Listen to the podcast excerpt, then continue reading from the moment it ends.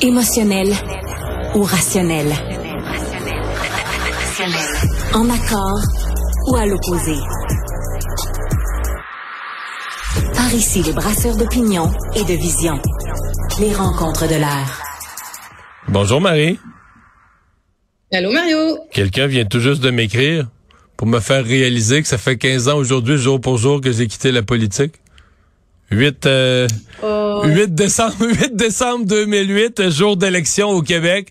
Et puis c'est ce soir-là que j'avais pas réalisé. 15 ans exactement. Est-ce qu'on est-ce qu'on te souhaite c'est un joyeux anniversaire, c'est un Ben, c'est pas un joyeux anniversaire, mais tu peux en parler, tu peux en parler avec aise sans sans craindre que je vais partir à pleurer là. Ça va très bien. Alors, mais c'est drôle, j'avais euh, Oui, vas-y.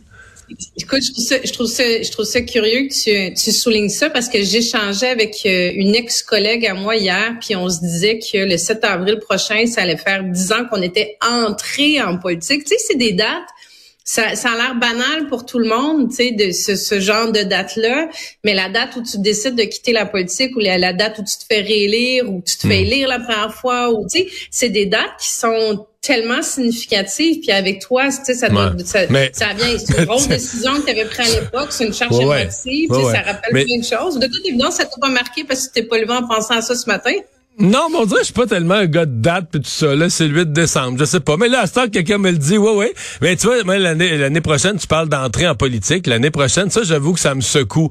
En septembre prochain, ça va faire 30 ans ça a fait cet automne 29 ans que j'ai été élu. Ça, ça me... Tu sais, des anniversaires, 30 ans, on dirait que quand moi je soulignais le 30 ans de quelque chose autrefois, je me disais c'est un vieux, mais je me dis, ouais, il doit, il doit en avoir euh, quelque... Ça, ça, rajeunit pas. Il doit en avoir qui disent ça. qu'on se rappelle, je pense, la première élection ou la réélection quand on commence, là, puis là, on compte hmm. les années, mais écoute, euh, c'est des dates marquantes, Mario. On n'est pas là pour parler de moi. Euh, tu veux me parler de la négo. Aujourd'hui, c'est encore le retour à une journée où tout est fermé dans les écoles parce que le, la FAE est toujours en grève, mais le Front commun euh, la, la rejoint. Donc, ce qui veut dire que pour euh, la prochaine semaine, euh, on est tout est fermé. Est-ce que ça négocie sérieusement ou pas? On ne sait plus trop. En tout cas, chose certaine, on est rendu à l'étape déjà. Ben, on dirait que non, hein? Pas du Écoute, Mario, je, parlais à un des représentants syndicaux tout à l'heure que j'ai croisé justement à, à SCN, Monsieur Hainaut. Puis euh, je disais, êtes-vous dans un, je disais là, je c'est là tout est à l'arrêt là, c'est une, une, une journée majeure pour le gouvernement. Je disais, est-ce que vous êtes dans une dans un blitz de négociation Il me dit, non non non, il dit, il y a aucune négociation, ça va à dimanche. Le gouvernement les a convoqués seulement pour dimanche pour recommencer euh, les négociations. Donc, je me dis, mon Dieu, moi, je pensais qu'il y avait urgence d'agir, puis ben, que le fait que les écoles soient fermées comme ça, puis que le réseau de la santé soit au ralenti, que je, sais pas, ça ébranlerait quelque chose. Puis, tu sais, tu as vu comme moi le point de presse de fin de session qui a été fait aujourd'hui. Euh, je n'ai pas senti non plus, ni de la part de M. Legault, ni de la part de Mme Lebel, qu'ils étaient en mode euh, on change de. Tu sais, moi, je suis un peu fascinée de les, de les entendre encore parler de tu sais, ils reviennent toujours sur les mêmes mots, mais on dirait qu'ils sont incapables d'expliquer ce qu'ils veulent vraiment. Tu sais, mais. Legault, il parle toujours de bon réorganisation, flexibilité, euh, mais tu sais, il est pas capable, on dirait, de donner trois exemples. Ouais. Ça me fascine, moi, après un mois non-stop de point de presse, qu'ils soient encore pas capables d'expliquer à la population c'est quoi les enjeux, c'est où que ça accroche, pourquoi ils sont pas capables d'avancer là-dessus. Puis tout le monde est un peu pris en otage là-dessus d'une négociation qui semble pas tant que ça avancer. Mais je sais pas si tu as entendu hier euh, soir euh, avec Emmanuel Latraverse, la présidente de la FIC, qui dit euh, spontanément comme ça qu'elle, ce à quoi elle s'attend comme prime de nuit et de fin de semaine, c'est plus 50 ah ben oui, Mario, rendu là, demande 60% 70% demande la lune. Non, mais moi, c'est juste que je, suis rendu, je te dis ça parce que c'est comme un peu dans, je suis rendu très pessimiste et je me dis, mais comment on va s'entendre? Qu'est-ce qu'on va faire? Euh, comment tout ça va finir? Là, on était rendu ce matin à parler de la date du 19 décembre comme un grand rendez-vous de toutes les instances du Front commun. Puis ben, s'il n'y a pas d'entente à cette date-là, ce qui va être à l'ordre du jour, c'est la grève générale limitée pour après les fêtes. OK. Fait que tu pourras avoir des écoles fermées jusqu'à Noël. Puis là, pas de retour en classe en janvier. ça n'a pas d'allure, ça se peut plus, là. Non, ça n'a pas d'allure. Puis, tu sais, moi, j'ai décroché un petit peu aussi justement sur cette entrevue-là parce que je me suis dit, bon, à moins qu'il y ait quelque chose que j'ai manqué euh, dans les euh, dernières années, mais tu sais, la profession d'infirmière, c'est pas un 9 à 5. Tu sais, quand tu décides de, de, de, travailler dans le réseau de la santé de façon générale, notamment comme infirmière. Puis je veux pas diminuer le travail qu'ils font d'aucune façon. Puis oui, je suis d'accord qu'il y a des chiffres qui sont plus difficiles que d'autres, euh, qu'il y a des conditions de travail qui ont aucun bon sens, dont certaines qui ont 150 patients dans des CHSLD, des ratios qui n'ont pas d'allure, que leur sécurité est mise en jeu, que la sécurité des patients est mise en jeu, puis qu'il y a du travail qui doit être fait, puis que oui, mettre des primes pour certains chiffres moins intéressants la fin de semaine, la semaine. Mais 50 Mais là, Mario. je sais pas. Euh... Puis là, tu me dis, est-ce qu'on pourrait être en grève générale illimitée en janvier? Tu sais, le le, le Front commun l'a abordé. Là, ils sont très hmm. clairs là-dessus que c'est l'ultime. Là, ils ont dit que c'est l'ultime étape, les sept prochains jours. Moi, j'ai bon, t'as entendu comment quand là le point de presse, Monsieur Legault a dit que la loi spéciale n'était pas envisagée, mais juste avant lui, il y avait Sonia Lebel qui s'est fait poser la question, qui les deux ou trois dernières fois, moi où je l'ai entendu se faire poser la question, a toujours commencé en disant non, non, c'est pas envisagé, non, c'est pas l'agenda, non, c'est pas là qu'on s'en va. Puis là, aujourd'hui, elle a fait une longue réponse à l'ambiqué sur euh, les négociations, c'est important. Nous, ce qu'on priorise à l'heure actuelle, c'est les négociations, blablabla, bla, bla, bla, Mais elle a jamais répondu à la question. Elle a jamais dit que c'était pas dans ces scénarios. Puis moi, Mario, je peux pas croire que le gouvernement est pas en train de se dire si le 7 ou le 8 janvier, au retour des classes, il y a encore une grève, on n'a pas un scénario de loi spéciale. Ça veut dire que les élèves vont avoir manqué un mois d'école qui est déjà à la limite pas rattrapable. Puis tu vas me dire que le gouvernement va se mettre les deux pieds sur le pouf en janvier en se disant moi, la loi spéciale, moi, c'est pas encore dans le scénario. On va laisser les négos continuer. Ça, j'y crois pas. Moi, j'y crois pas du tout. Hmm. C'est ce qui est euh, ce qui est bizarre euh, quand même, c'est qu'il n'y a pas de sais, les partis d'opposition sont tous du même bord. Ils vont tous voir les grévistes et encouragent la grève, ni plus ni moins. sais, moi, je me souviens, mettons, quand il y avait des grèves, là, euh, mettons, je sais pas, mettons, quand les libéraux étaient au pouvoir, puis qu'il y avait une grève, puis que j'étais là, t'avais d'un bord le PQ qui était pro-syndicat, pro-syndicat, puis t'avais l'ADQ de l'autre bord qui disait, hey, là, euh, réglez ça, une loi spéciale, faites quelque chose. Là, j'ai l'impression que la CAQ est tirée rien que sur un bord, là, est tirée juste, à trois partis d'opposition qui se battent en fait pour celui qui va avoir la plus belle photo avec les, les, les, les, grévistes sur ligne de piquetage. Il y a comme rien l'autre bord, il y a aucune pression l'autre bord euh, sur euh, ouais mais là euh, au-delà de oui, il faut améliorer les conditions de travail, oui les syndicats, mais y a-t-il un équilibre l'autre bord, c'est comme s'il n'y a aucune pression sur la CAQ de l'autre côté. Non plus personne demande une loi spéciale, personne personne, j'ai jamais vu ça. Trois semaines et quelque chose les écoles fermées, puis il y a pas une voix dans la société qui se lève pour demander une loi spéciale non plus.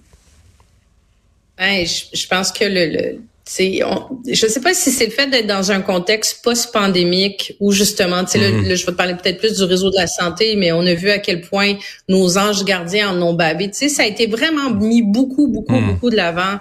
Euh, les conditions de travail des, des, infirmières, des infirmières auxiliaires, des préposés aux bénéficiaires. Tu sais, je pense qu'on n'a jamais, jamais autant parlé des préposés aux bénéficiaires que dans les dernières années. La pénurie de radiologues, de technologues, à quel point, tu sais, il y a des délais. On, a, on, on, on je pense qu'on comprend mieux que jamais les effets des conditions de travail, les effets de, de, de la difficulté d'attractivité, de rétention du réseau qui passe par les conditions de travail. Même chose dans l'éducation. On vient juste là, il y, a, y a, deux mois de passer par le psychodrame de la rentrée scolaire. Il y a des chiffres qui sortent tous les jours qui sont hyper préoccupants sur les, euh, les, les, jeunes, les jeunes enseignants qui quittent au bout d'un an, deux ans, trois ans, le nombre d'enseignants qu'on perd. Oh, là, on a des enseignants, le cinquième des enseignants qui sont même pas qualifiés je donc, je pense que tout le monde réalise la fragilité de nos services publics. Je pense que c'est ça qui fait qu'on est derrière les syndicats. Mais tu as tout à fait raison que le grand absent, puis tu sais, on s'en est parlé souvent, on parle pas de... Moi, je j'en voudrais au gouvernement qu'au lendemain d'une négociation, que la seule chose qui soit réglée, ce soit la question salariale, que ce soit la question des conditions de travail, puis qu'on n'ait pas géré justement, c'est pour ça qu'ils tiennent l'organisation du travail, puis qu'on se retrouve encore avec des chiffres qui sont pas comblés à l'hôpital, avec des délais mhm. d'attente, avec pas d'accès, avec euh, un réseau de l'éducation à trois vitesses, tu sais. Mais tu as raison que personne en ce moment et, parle de ça. Puis on parle assez peu de des conséquences qu'il va avoir sur les élèves qui, qui à mon avis, on y est déjà. Là. les élèves en difficulté, entre autres. Hey, je veux t'entendre absolument sur euh, Québec solidaire. Euh, il y a tellement de nouvelles aujourd'hui. C'est tellement gros tout ce qui se passe à Ottawa, à Québec. on a peu regardé les bilans de session, mais je te dirais que dans une année normale, je pense que la grosse nouvelle du jour, ce serait le bilan de session de Québec solidaire, dans lequel essentiellement Gabriel Nadeau-Dubois a fait un, retour ou un virage sur quelque chose qui remonte à 2000, euh, pas 2018, là, quelque chose qui remonte à il y a cinq ans pour Québec solidaire c'est gros, Mario. Tu as raison que la journée a été tellement chargée. Là, ça, c'est une grosse journée politique. Mais Québec solidaire a annoncé, finalement, je pense que je vais le dire comme ça, que la lutte au changement climatique, l'environnement, ils reléguaient ça à l'arrière-plan de oh. leur conviction. Mais au second rang, pas à l'arrière-plan, au second rang. Ben, ils ont souvent juste deux rangs. C'est pour ça que je dis. La... OK, ouais. Je comprends. S'il y en a juste deux, c'est l'arrière-plan. Ouais, c'est correct. ils sont assez, mono-sujets. Puis je leur reproche pas ça. Des fois, un programme électoral, c'est plus simple à comprendre. Tu sais, mais ce qu'on se disait sur la CAQ, moi, je sais plus où il loge. Des fois, c'est plus simple comme électeur comme citoyen quand tu as juste deux ou trois trucs sur Grosse priorité. Oui, oui. Québec solidaire martelait sur deux choses depuis toujours. La première étant l'adaptation, la lutte au changement climatique, puis l'autre élément, c'est tout ce qui entoure la pauvreté, l'accès au logement. Puis là, c'est très, très large, là, mm. l'accès au logement. Le coût de la vie en général, c'est ça. Voilà, exactement. Et aujourd'hui, bon, ben la ligne de la ligne de, de Québec de, de Gabriel Nadeau-Dubois, ça a été, on comprend que les gens quand ils sont pas capables de, de payer, tu sais, de, de, de, payer leur loyer à la fin du mois, de payer leur épicerie à la fin du mois, ils ne peuvent pas en même temps se préoccuper euh, de lutte au changement climatique, de l'état des écosystèmes. Et tant qu'on s'assurera pas qu'on arrive à prendre soin de notre monde, ben après ça, on prendra soin de notre planète. C'est gros, là. C'est majeur. Mais pour toi, c'est une gaffe ou c'est un, un ajustement euh, heureux? C'est une stratégie politique. Euh, ils essaient. Moi, je pense qu'ils essaient. Ils se rendent compte que, euh, écoute, ils bougent pas sur l'échiquier. Là. là, il y a eu un petit 2% d'augmentation cette semaine. Moi, comme je te dis, je pense que c'est très, c'est de la marge ouais, d'erreur. Tu as associé ça à la visibilité obtenue au Congrès, là.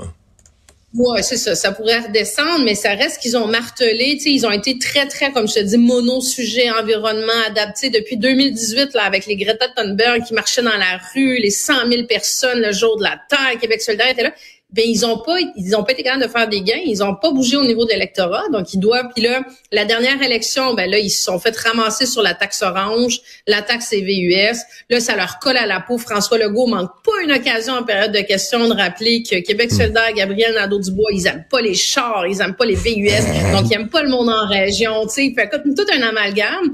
Donc là c'est une façon pour eux de s'en sortir. Je pense qu'ils essaient de se décoller de ça, mais ça reste que Mario leur base les gens qui appuient, en tout cas, à moins que l'échantillon de gens que je connais qui appuient Québec solidaire soit bien, bien, bien différent de l'ensemble des militants, c'est des gens qui sont à Québec solidaire pour cette question-là, parce qu'ils cherchent un véhicule, un parti politique qui est dans la lutte au changement climatique, qui est dans l'adaptation au changement climatique, qui, qui reprend hmm. ce message-là. Donc, est-ce que c'est une bonne stratégie? Là, ils changent complètement d'électorat, à mon avis, en faisant ça. Ben, on va surveiller tout ça. Puis on, va, surveiller aussi, je pense qu'on va être attentif dans les six prochains mois à comment ça affecte l'équilibre de leurs interventions. Est-ce qu'ils parlent plus jamais d'environnement ou est-ce qu'ils gardent un équilibre entre les deux? Ça va être ce qu'on va pouvoir euh, surveiller et s'en reparler. Salut, bonne fin de semaine. Bye, bonne fin de semaine, Mario.